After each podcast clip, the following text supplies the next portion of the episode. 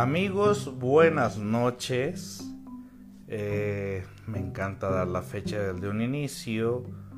Lunes 5 de diciembre. Estamos a muy poco tiempo ya de finalizar el año. Así que bueno, pues el año 2022 se nos está yendo bastante rápido también.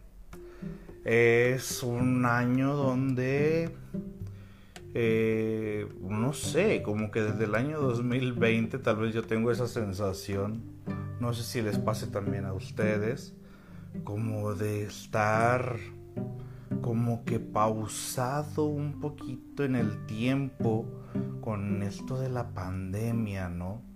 Que ya a la fecha, pues ya es muy raro el lugar que yo veo donde soliciten pues que te pongas el cubrebocas, ¿no?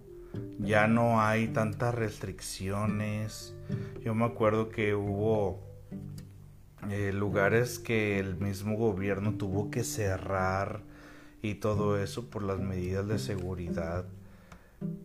Y, ahora finalizando el año 2022, eh, recuerdo el inicio de la pandemia y ahora ya lo veo un poquito lejano y agradezco que pues muchos sigamos aquí todavía, ¿no? Lamentablemente pues algunas personas se fueron debido a esa situación y, pues bueno, eh, nos queda más que continuar. Y así nos va a pasar a todos. Vamos a llegar un día que vamos a hacer noticia por el día de nuestro fallecimiento y se acordarán de nosotros aquellos a quienes les importamos. Muy buenas noches a todos, muy buenas noches a todos, muchas gracias por conectarse. Eh, ya estamos comenzando el live. Que vaya tema, amigas y amigos. Que si me pueden poner aquí en, el, en los comentarios de, de dónde, de dónde se están conectando, se los agradeceré infinitamente. Porque así yo tengo pues una noción aproximada del de dónde, del de dónde estamos teniendo eh, audiencia, ¿no? Eh, el tema, el tema de hoy, eh, yo noté que a mucha gente le dio risa cuando publiqué de qué se trataba y mucha gente pues como que no se lo quería perder, pero obviamente con esto de que yo esté modificando para adelantar el tema, pues obviamente genera de repente que uno se descuadre, ¿no? Entonces, eh, una disculpa por adelantar de repente el live, pero aquí eh, estamos presentes. Si no, usted ya lo verá en la repetición, que obviamente los live Aquí siempre quedan guardados en la página. Si no, usted lo podrá consultar en mi página, en, mi canal en YouTube, eh, que igual me encuentra con mi mismo nombre, Sergio Rodríguez Bonilla. Eh, así me puede encontrar. O si se le facilita posteriormente este tema, lo puede escuchar en Spotify, que me encuentra de la misma manera en Spotify como Sergio Rodríguez Bonilla, dos puntos psicoanálisis, ¿ok? Entonces ya estamos aquí presentes y vamos a hablar, ya vieron el tema, ¿verdad? Ya vieron el nombre del tema, de los arrastrados laborales. Hijos de su pinche madre, esa raza, ¿no? Esa gente que no puede faltar en el trabajo y que son, ustedes díganme, pregunta para ustedes, ¿cómo, ¿cómo son los arrastrados laborales? ¿Cómo es tu compañero que es arrastradísimo? El famoso lamebotas o lamehuevos del jefe, ¿no? Son arrastradísimos. Y, y bueno, todo tipo de información que se enteran son los primeros en ir a decírselo al patrón, ¿no? ¿Qué otras características te imaginas que tiene ese tipo de gente? Los lamehuevos, los arrastrados, esa gente despreciable que, que pareciera que el jefe tuviese una extensión de sí mismo eh, en, la oficina, ¿no?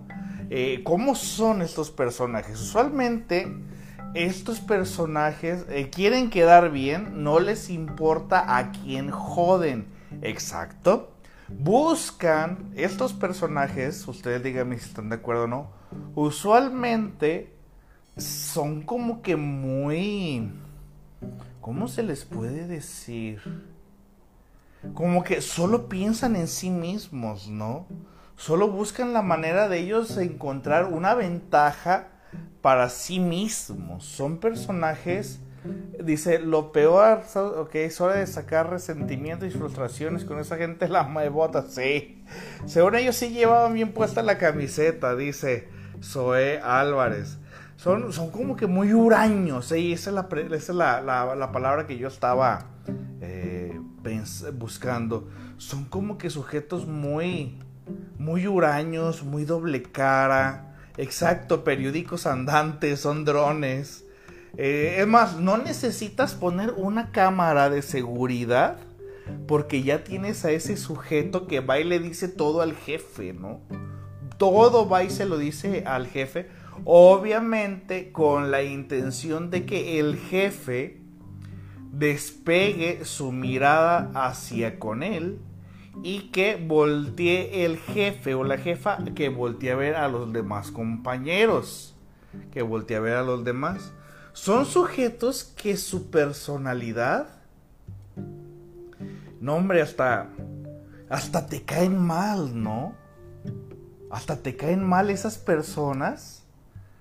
Porque sí, fíjate, andan de barberos. Aquí alguien puso, son hasta rajones.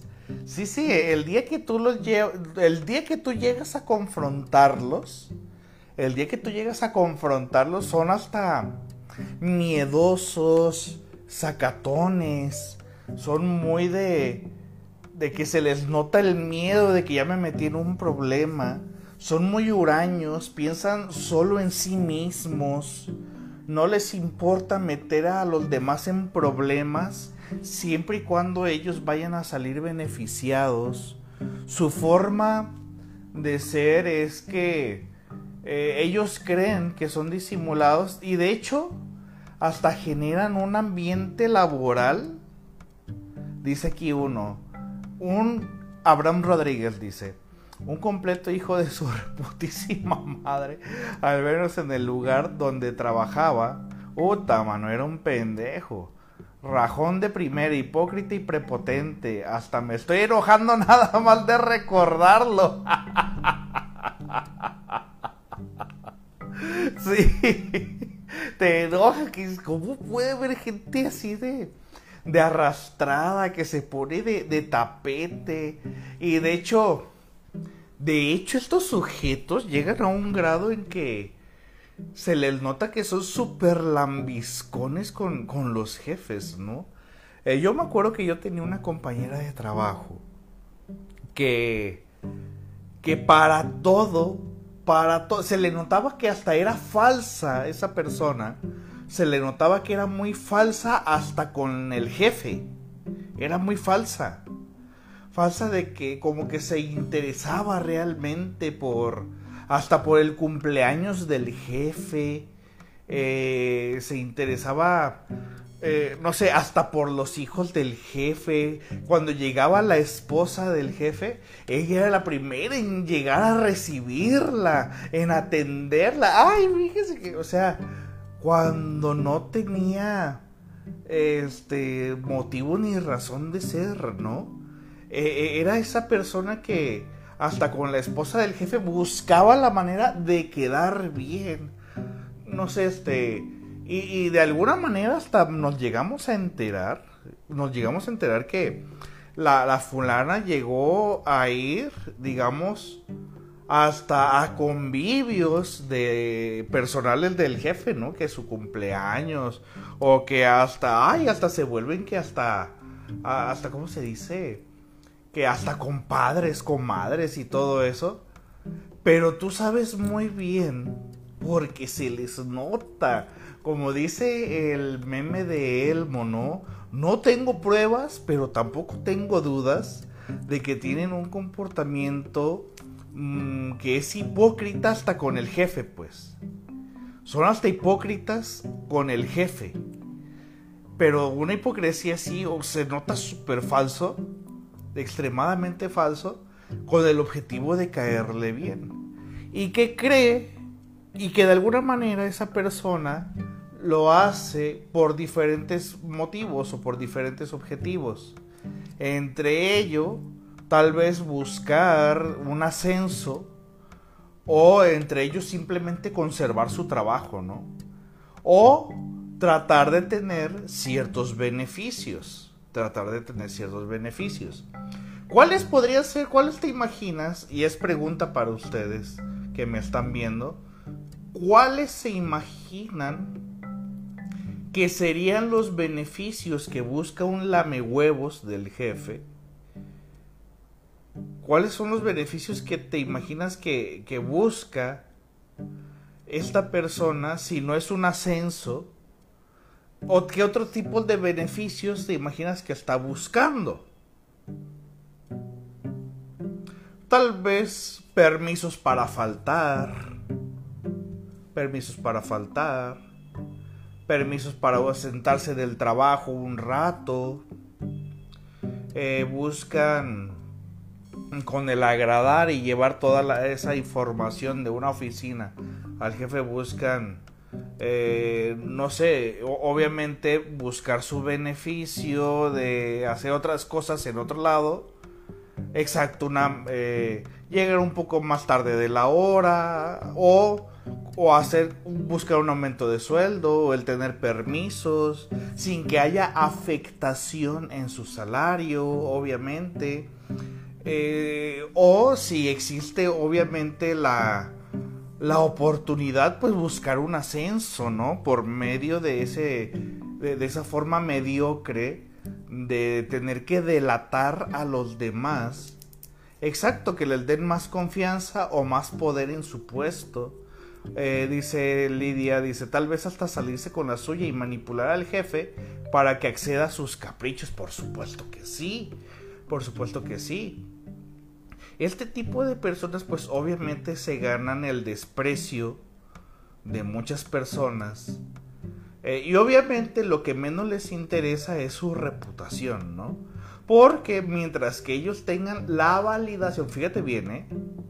Mientras que ellos tengan la validación del jefe, no les importa su reputación con el resto de los subordinados. ¿Cierto o falso? Ustedes díganme. Sí, esas personas son el brazo ejecutor del patrón, exacto. Mientras que ellos sepan que están bien con el jefe, su reputación realmente no les interesa, no les importa cómo están con los demás. Exacto, es una forma como de blindarse, como que es una forma de ganarse al jefe de una manera muy maquiavélica para tener esos beneficios. Exacto, dice aquí Sarai Sandler, dice, la manera de poder hacer lo que ellos quieran en los errores laborales con poca o nula llamadas de atención. Exacto, la frase típica, el gato del jefe. Por supuesto, de hecho, es el que a veces si el jefe se lo pide, es el que va y le lleva los refrescos o va y hasta va y le compra el desayuno. Es más, hasta busca un espacio donde ellos puedan convivir con el jefe hasta en la hora de la comida dentro de eh, la empresa, ¿no? Eh, y a veces puede ser por el mero gusto de simplemente sentirse como o tal vez puede ser una manera también de buscar simplemente eh, la forma de sentirse superior a los demás, ¿no? Porque el jefe, entre comillas, deposita su confianza en él o en ella. Y a veces, de hecho, algunos hasta se terminan involucrando en tareas o en actividades que le corresponden al jefe, pero ellos buscan la manera de facilitarle las cosas para volverse hasta necesarios para el mismo jefe, ¿no? Eh, tienen una forma muy notoria, muy notoria, de querer ser siempre los favoritos. Fíjate, ya te estoy dando aquí unas palabras clave. Hace rato te dije, buscan mientras que sean validados por el jefe, mientras que sean validados por el jefe, no les importa su reputación con los demás. Fíjate. Y esto último que te, acaba de, que te acabo de decir. O a veces simplemente buscan ser ese favorito. Saber que hay confianza en ellos. Saber que son especiales. Y el sujeto lo que hace en consecuencia, como te dije, su reputación no le importa su reputación si se trata de los demás. A ellos les importa la, su reputación ante el jefe. Eso sí les interesa. Es la que les importa. Y a medida de eso, pues obviamente tienen ciertos, ciertos beneficios y son los primeros en ser propuestos para un aumento de salario o este para escalar eh, o para un no sé para un nuevo puesto donde tengan eh, mejor economía etcétera y bueno estos personajes de la vida cotidiana como no pudieron sobresalir fíjate bien ¿eh? aquí está otro punto como no pudieron sobresalir de ser nada más un simple gato, tienen que sobresalir pues delatando a los demás gatos, ¿no? Tienen que sobresalir delatando a los demás. Entonces ahora se convierten en el gato favorito. Pero ese gato siente que es de Angora, siente que es superior pero no deja de ser un gato. Bueno, pero en su en su comportamiento psicótico, porque si nos basamos a las estructuras clínicas de Lacan, eh, creo que este sujeto entraría más dentro de lo perverso. Este sujeto entraría en la clasificación de lo perverso porque a sus compañeros no los vería como compañeros, eh, los vería más que nada como herramientas, porque tal vez ellos por su propia cuenta, no sé, a lo mejor no estudiaron una carrera o no se sienten tan importantes como quisieran, o porque no lograron ciertos objetivos que tenían mentalizados. Entonces, ¿qué es lo que tienen que hacer? Tienen que delatar a los demás de que se está hablando mal del jefe o lo que plantean hacer y que el jefe esté súper enteradísimo de todo con tal de que ellos puedan sobresalir y estos personajes tienen que informarle todo a la figura de autoridad para ellos ser importantes. Entonces sería como aquí, aquí se unen dos vínculos importantes. El que esa persona ve como, fíjate, aquí este sería un sujeto con un comportamiento manipulador. Porque llega al punto de manipular totalmente al jefe, porque lo llega a manipular. Tal vez no tendrá el conocimiento o los estudios o lo que tú quieras suficientes eh, como para sobresalir por su propia cuenta. Pero sí son personajes muy característicos de que tienen una gran habilidad de manipulación. Manipulan al jefe hablándole bonito y dándole toda la información que ellos consideran necesaria para que el jefe eh, de alguna manera se comporte blando con él o con ella y se comporte duro con los demás, que, ah, este es el que me trae la información. Entonces, si dejo de ser, si dejo de ser duro con él, me va a seguir trayendo mucha más información para yo saber qué están diciendo de mí. Y obviamente ese sujeto manipulador sabe que al jefe le gusta esa información entonces lo conserva aquí cerca. Es una correspondencia. Yo te doy información. Porque hay jefes que, te podrían decir: ¿Sabes qué? A mí no me traigas esa información. Ponte a hacer tu trabajo. He conocido jefes así. He conocido jefes que no les permite a los lamehuevos ser lamehuevos. He conocido jefes que dicen, ¿sabes qué? A mí no me traigas información. Ponte a hacer tu trabajo. A mí no me interesa que si vienen de este que si vienen a hablar mal de mí, bien de mí, yo vengo a hacer mi trabajo, tú ponte a hacer el tuyo. No pases tiempo conmigo, mejor ve y haz tu trabajo. He conocido jefes así. Pero, al seas jefe o no, al fin y al cabo no dejas de ser una persona que hablen de ti para bien o para mal, te interesa y como jefe te gana el ego y que cómo van a estar hablando mal de mí, entonces dime para saber de quién me cuido, ¿no? Te llama la atención, es el canto de eh, el chisme de lame huevos es como el canto de las sirenas de que mira, vengo a traerte toda esta información sobre ti porque al fin y al cabo nosotros somos nuestro tema favorito. Yo soy mi tema favorito. Se hable para bien o se hable para mal de mí, se para la orejita y le presto atención. Así que, para bien o para mal, para bien o para mal, cuando se para la orejita, pues se está hablando de mí.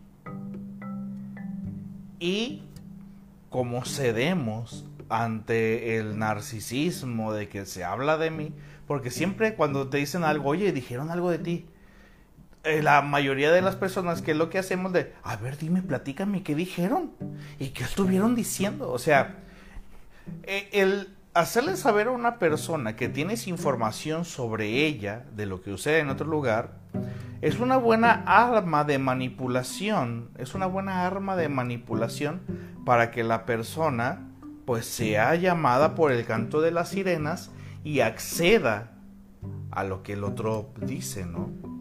Entonces, para mí es tan importante que me traigas esa información confidencial de lo que se está diciendo de mí en aquella oficina. Y a cambio, cuando tú llegas y me dices, oye, necesito salir temprano el día de hoy. Ah, sí, sí, sí, vete, no hay problema. Yo te firmo que te. Yo te autorizo que te salgas y esto. Y, ah, ok, adelante, sale, gracias y ánimo. Y ahí es donde este sujeto, de una manera muy megalómana, ya ni siquiera narcisista, ya megalómano, manipula al jefe, lo manipula y con eso este sujeto obtiene lo que él quiere. Tal vez no pase de ciertos privilegios, beneficios, favores. Tal vez no llegue al grado de que lo suban de puesto. Pero en el puesto que tiene, sí logra recibir ciertos beneficios que con otras personas de su misma jerarquía no obtendría, ¿no? No las obtendría. Bueno, entonces, este tipo de personajes, fíjate bien, ¿cómo te imaginas que adquirieron ese comportamiento? ¿Cómo te lo imaginas? Les voy a dar oportunidad de que le piensen un poquito porque no es que ellos quieran ser arrastrados solo porque sí. Hay un motivo por el cual lo hacen. De alguna manera, fíjate bien, de alguna manera estos sujetos sienten que están haciendo algo bien al comportarse de esa manera. de alguna forma ellos creen que están haciendo algo adecuado de esa forma. Entonces, ¿cómo te imaginas que ellos aprendieron a comportarse así? ¿Cómo crees que ellos aprendieron a tener beneficios delatando a los demás? o ganándose al jefe. Dentro, muy dentro de su cabeza, algo le dice a esa persona que está bien hacerlo de esa forma. Algo le dice que así tiene que ser. Y que tiene, dice Rami, por supervivencia y adaptación, condición de salud. No, no tiene nada que ver con eso que me acabas de decir, Ramiro. Dice Laura, cuando lo hicieron por primera vez y vieron que tenían beneficios. Mm, no. Bueno, sí, pero eh, un 50% de la respuesta. ¿Sale Laura? Te la voy a valer como 50%. Andrés Montiel dice, la aprobación de los padres durante la infancia. Ándale, por ahí vamos, por ahí vamos. Ahí está Claudia, puede ser que vio el ejemplo de sus padres. Fíjate muy bien. Vámonos a trasladar todos en este momento. Fíjese bien, ¿eh? Vamos a trasladarnos todos a cuando teníamos 7 u 8 años. Todos. Vamos a intentar hacer ese, ese viaje al pasado. Y vayámonos a cuando íbamos, cuando estábamos en la primaria. En segundo, tercero de primaria o primero todavía si quieres. Y que todavía cuando te llevaban a la escuela, pues no faltaba aquel niño que su mamá era una mamá que se tenía que meter y que era siempre la misma mamá, pues que era la vocal, que era la que estaba al pendiente de todo lo que hacían los padres de familia, o que simplemente estaba al pendiente de su grupo, al pendiente de su grupo, pero en ese grupo al pendiente de su hijo, y que era ella, esa mamá, la que le llevaba regalitos a la maestra. Que Ana Lira, ve y llévale esto a la maestra porque es su día o porque es su cumpleaños. Ya me di cuenta cuando es su cumpleaños. dale esto y dale lo otro. Y tú ponte hasta adelante. Y, y algo que hagan mal los niños, Tú ve y dile, maestra, fulanito se está portando mal. Fulanito hizo esto. Tú dile a la maestra. Esas mamás que les llevan de repente regalitos. A Entonces, tú como niño, exacto, como un soborno.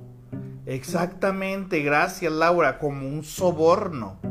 Entonces, el niño, la niña, percibe que para poder obtener beneficios, de que, oye, ¿cómo voy a reprobar a tu niño si tu niño fue el que me trajo regalitos durante todo, pues durante todo el ciclo escolar, ¿no? Entonces, ay, pues vamos a ponerle 9, aunque el niño se merecía un 6. O vamos a ponerle el 10 para que esté en el cuadro de honor, ¿no? O lo que sea pero por medio del soborno, ¿no? Por medio de hacerle la barba, como decimos usualmente, por medio de de de darle información que consideremos valiosa, valiosa, que consideremos valiosa para que la persona eh, obtenga el beneficio de sacar una buena calificación, ¿no? Entonces, Usualmente este es un comportamiento que cuando estamos nosotros en la etapa de latencia, observamos cómo es el comportamiento de los padres y si observamos que el comportamiento de los padres es que obtienen beneficios mediante labores extraordinarias, entonces pues obviamente tú creces bajo esa crianza por lo tanto, aprendes pues con las cosas donde te criaste. Entonces, pues nunca falta que el chiquillo chismoso que va y le lleva toda la información al maestro, que ese chiquillo chismoso que le lleva esa información va a ser el chiquillo que posteriormente le va a llevar toda la información a su jefe cuando esté trabajando, cuando esté en la vida laboral. Usualmente, fíjate que viven bajo una cierta presión de tener que ser los mejores. Pero ser los mejores ante las figuras de autoridad. Tengo que ser el mejor para la figura de autoridad. Y de hecho, y de hecho, si tú no eres una figura de autoridad, ni siquiera me interesa tu opinión. Ni siquiera me interesa en qué concepto me tengas. De hecho, son algunas personas que tal vez no pudieron sobresalir por su propia cuenta, eh, tal vez estudiando en un deporte, en alguna actividad eh, este, extraordinaria, etcétera, entonces, si no tengo la habilidad o me hacen creer que no tengo la habilidad de ganarme las cosas por mi propia cuenta, aprendo que hay otra forma de ganarme las cosas, que sea mediante comprando al jefe, comprando al superior, comprando al de la jerarquía. Y comprar al de la jerarquía, pues es casi lo equivalente al yo haber fíjate bien, ¿eh? al yo haber este, estudiado algo similar. Por ejemplo, eh, yo me acuerdo, yo, yo les compartí a ustedes que yo trabajé durante un tiempo en el Instituto Mexicano del Seguro Social. Eh, yo, pues ya saben, es un ambiente pues donde hay médicos, enfermeras, donde hay, este, ¿cómo se llama? Eh, pues asistentes médicas, eh, este, jóvenes de intendencia, de todas las categorías, ¿no? Eh, yo me percaté de un caso, obviamente no se van a decir nombres, no se van a decir nombres, pero yo me percaté de un caso de una persona que mm, sí había estudiado una carrera una, chica, había estudiado una carrera, pero no la ejercía. No sé cuál era el motivo por el cual no ejercía esa carrera. E, esa chica era como que muy alzadita, le mencionamos aquí, por no decir pues mamoncita, obviamente. Y a los que éramos en su momento de su categoría, pues no nos hablaba, ¿no? O nos veía así como por encima del hombro. Era una mujer, sí, muy guapa, muy guapa. Esto te estoy hablando que pasó como hace 15 años, más o menos. Era una mujer, sí, muy, muy guapa, muy bonita. Y que esta mujer hacía lo posible y hasta lo imposible por relacionarse solamente con los jefes. Aunque su categoría no era como para que anduviera pues relacionándose con ellos. Buscaba otra forma, otros métodos de, ganarse el lugar de estar conviviendo con ellos. Y casualmente esta mujer buscaba en sus relaciones afectivas, esta mujer era administrativa. En sus relaciones afectivas solamente era un patrón que yo observaba afectivamente se relacionaba solamente con médicos, nada más. Para esto se me vino en mente en su momento la película de Titanic, donde ya ven pues que la mamá de Rose, no me acuerdo cómo se llama en la película la señora, eh, pues se tiene, ella pues hace mención que ellos ya no tienen dinero solo les quedó la apariencia. Entonces anda buscando que la hija se case con un millonario, ¿no? Porque la señora pues no quiere trabajar. Entonces anda buscando que la hija se case con un millonario. Em, entonces, eh, lo, que sucede ahí es que, bueno, Rose conoce Jack y todo eso, pero, pero sí hay muchos lados donde no, no conocen un Jack no conocen un Jack. El mal ni siquiera se da la oportunidad de conocer un Jack. Eh, y llevan ese consejo de las madres de, ándale, para que te saque de pobre, para que te mantenga, para que tus hijos no sufran por dinero, para que tus hijos siempre tengan un, este, un patrimonio, para que tus hijos esto y aquello. Entonces, como que algunas personas las entrenan, las entrenan para que si tú por tu propia cuenta, tal vez tú no tienes las habilidades de sobresalir y, y tú mm, sostenerte, pues por lo menos gánatelo de otra forma, ¿no? Entonces esta chica, sus relaciones afectivas, eh, pues era solamente con médicos y sus amistades era solamente con los jefes, ¿no? Entonces la chica de alguna manera en su cabeza eh, sentía que era parte de esa sociedad de jefes dentro de ese eh, hospital, clínica donde estuviera en el momento. Y a los demás, pues obviamente los veía por encima del hombro. Bueno, tal vez eh, lo suyo no lo consideraba tan importante, pero tenía que ganárselo ganarse algo más importante se lo ganaba de otra forma, ¿no? Seduciéndolo.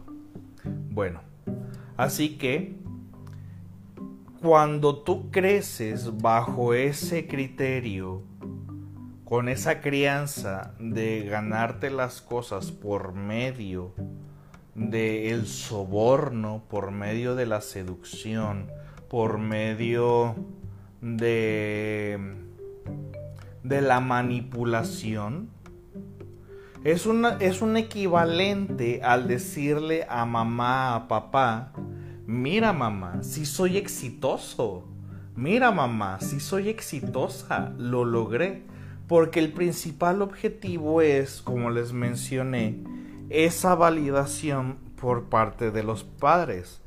A veces los padres identifican en sus hijos que tal vez no tienen ciertas habilidades para sobresalir, bueno, pues entonces te tengo que enseñar a que, te, a que sobresalgas por de otra forma, ¿no? Porque de la forma en la cual este, te estuve enseñando no pudiste, pues ahora tienes que hacerlo de otra. Pero al fin y al cabo, tienes que sobresalir, tienes que ser más que los demás, tienes que ser el mejor.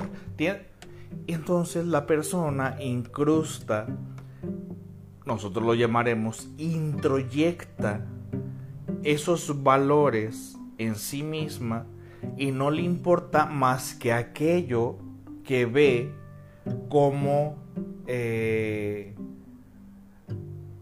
oportunidades que le van a permitir sobresalir. Oportunidades que le van a permitir sentirse más arriba mucho más arriba de la cadena alimenticia en el escalón de las jerarquías sin salir del lugar donde se encuentra. Así que esta, esta chica es por mencionar uno de miles de ejemplos que existen, obviamente, uno de tantos ejemplos que pueden, que pueden existir. Entonces, se genera una introyección de el deseo, fíjate bien, Aquí me voy a sonar un tanto lacaniano. Mi deseo es el deseo del otro. El deseo de mis padres el de verme exitoso. El deseo de mis padres el de verme a alguien que sobresale. El deseo de mis padres el de verme como alguien que logró algo importante pero reconozco que tengo ciertas limitaciones, entonces un camino más fácil, porque es lo que mucha gente busca, el camino fácil, que es el ir y a llevarle una manzanita a la maestra, el ir a comprar, eh, comprarle un refresco a alguien para que te pasen este primero en la fila de algo, por medio del soborno. Y aquí el soborno que utiliza el amebotas, el huevos, el ambiscón, el arrastrado laboral, es el soborno que le da al jefe, es el de fortalecer el narcisismo del jefe. Es, al fortalecer ese narcisismo, el jefe obtiene esa ganancia que como todo humano Cuando te fortalecen el narcisismo, obviamente, pues te ablandas ante esa persona. Ante, dice Laura, y no es por ser machista, pero es impresionante cómo muchas mujeres atractivas llegan a tomar un mando por encima de muchas personas mejores capacitadas, por supuesto que sí. Bueno, eh, dice Claudia, pero ese efecto de soborno tiene fecha de caducidad. Por supuesto que tiene fecha de caducidad, por eso hay que estarlo renovando de manera constante. Por eso tengo que estarle llevando chismes al jefe de una manera constante. Aquí el soborno que recibe el jefe no es un soborno material, es un soborno narcisista, es un soborno donde se le fortalece el ego. Ay, tú eres el mejor, es que te tienen envidia, es que por ti camina eh, este, la empresa, es que si no fuera por ti, eh, es que son unos envidiosos, no, no tienen el conocimiento que tú tienes y y cuando se fortalece el narcisismo, pues somos blanditos con la persona que nos lo fortalece, pues para que lo siga haciendo. Ese es otro tipo de ganancia que si bien no es material, pero es muy placentera, es muy satisfactoria, mucho más que algo material, mucho más. El hecho de que te fortalezca en el narcisismo es una forma muy placentera, muy, muy placentera, también de recibir un soborno, de aceptarlo. En consecuencia, el arrastrado laboral es, sí es consciente de eso, porque, de, porque debido a eso, el sujeto después se siente con la facilidad de pedir permisos, de faltar al trabajo, de solicitar un aumento y más todavía si se le presenta al jefe como este, como, como alguien sufrido, sufrida de, ay, pobrecita de mí, es que me pasó tal cosa, falleció mi abuelita, y pasó y me tengo que, ay. Hasta el jefe se le dice, vete, yo te hago la forma que te cubran aquí, vete, y tú estás ya con tu familia, y todo eso, ¿no? Y la persona obtiene su beneficio. Entonces, ¿de qué es un comportamiento aprendido? Si lo estamos viendo desde la perspectiva de, este. Eh, ay, ¿cómo se llama? Es que como es del área comportamental y conductual, no me acuerdo mucho el, nombre. Ay, de, este sujeto. Es un gringo. ¿Cómo se llamaba ese sujeto? El que habló sobre eh, lo aprendido, el aprendizaje social. El sujeto, recuérdenme por favor, ¿quién, cómo se llamaba ese sujeto? Que de hecho falleció hace poco, todavía, este, e, era alguien que todavía estaba vigente dentro del campo de la psicología, todavía falleció hace muy, muy, muy poco, que hablaba sobre el aprendizaje social. Eh, no recuerdo el nombre, ya lo recordaré y lo comentaré aquí. Este, eh, lo pondré aquí en los comentarios. Albert Bandura, ya me acordé. Albert Bandura fue el que habló sobre el aprendizaje eh, social, ¿sale? Eh, sobre el comportamiento aprendido. Si nos vamos a esa parte comportamental, bueno, nos vamos a quedar con lo de, este, ¿quién pusieron aquí? Sobre Aaron Beck, no, Aaron Beck es el de la teoría cognitiva. Eh, Aaron Beck es el de la teoría cognitiva, de la terapia cognitiva como tal, no. Era Albert Bandura. Albert Bandura. No, Albert Ellis no. Albert Ellis es el de la TREC, el de la terapia racional emotiva conductual. No, Albert Ellis. No, él es el de la TREC. Este es Albert Bandura. Él fue el que habló sobre el aprendizaje social. Fue, fue ese sujeto. ¿Vale? Si también estudié conductismo, no crean que no, obviamente también lo, lo llevé, pero como es un autor pues que casi no manejo, este, pues yo me dedico a los autores que manejo, ¿no? Entonces, si nos vamos por esa parte, puede ser un aprendizaje social. Por otra parte, puede ser también que, eh, hablando, y ahora sí, eh, de una forma eh, estrictamente psicoanalítica, podemos decir que se generó una estructura de la personalidad perversa porque el sujeto no le importa o carece de empatía por sus iguales, por sus iguales que él o ella no los ve como iguales, los ve como inferiores. Pero, y por eso necesita sustituir, aunque él esté o ella esté dentro de sus iguales, estando relacionándose con los jefes, será una manera en la cual el sujeto mm, compensa psíquicamente el por fin estar por encima de sus iguales. Es decir, como un narcisista, pues el narcisista que es lo que hace, utiliza a los demás como herramientas. Hablando de un trastorno narcisista, utiliza a los demás como herramientas para él sobresalir. Los demás obviamente carece de muchísima empatía y al carecer de empatía, a los demás los ve simplemente como herramientas para sobresalir esta persona. Así que em, además introyecta, por supuesto, por la crianza, de que para tener una pareja hay que ver también cómo es, son, cómo son los padres de esta persona.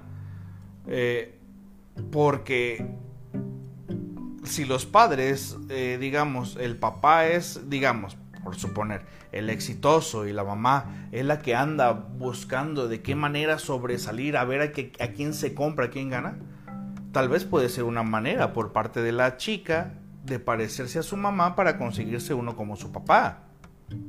O puede ser al revés, a lo mejor la exitosa es la chica y este, el, sujeto se comporta como su padre para ganarse a una chica como su madre, que usualmente la madre es la exitosa y el padre no, no sé, puede haber múltiples variantes. Para todo esto, por supuesto que si el sujeto por sus propias habilidades no sobresale, lo hará por medio de la seducción, por medio de este por medio de la manipulación por otros medios perversos ¿vale? por otros medios perversos que le permitan a él tener la sensación de sobresalir. Fíjate tener la sensación de sobresalir. La gente nos comportamos de manera anómala nada más por, por sensaciones y esta persona al tener la sensación de sobresalir, es una forma de decir, ay, por fin, ya sobresalí. Ay, por fin, ya mira mamá, sí pude sobresalir. Me casé con un doctor. O mira, mam o mira mamá, sí sobresalí. Me casé con una doctora. O hice esto, o hice lo otro. Pero sobresalí, ¿no? Echando de cabeza. Y a mí solamente me importa, y a mí solamente me importa todo aquello que a mí me dé estatus. ¿Se dan cuenta? Se nos fue el tiempo, pero rapidísimo. Aquí muy, muy rápido.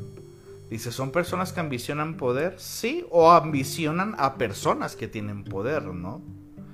Y, y ellas, esas personas usualmente eh, si yo no tengo el poder, estoy con alguien que tiene poder. Y es una forma de sustituir lo que yo no he logrado a través de los otros, ¿no? Entonces, espero que haya quedado claro el tema. Se nos fue, pero de volada el tiempo. Aquí el tiempo vuela prácticamente. Así que nos vemos el próximo lunes a las 9 de la noche. Que pasen todos muy buenas noches y enseguida les estaré poniendo cuál será el tema de la próxima semana. Hasta luego.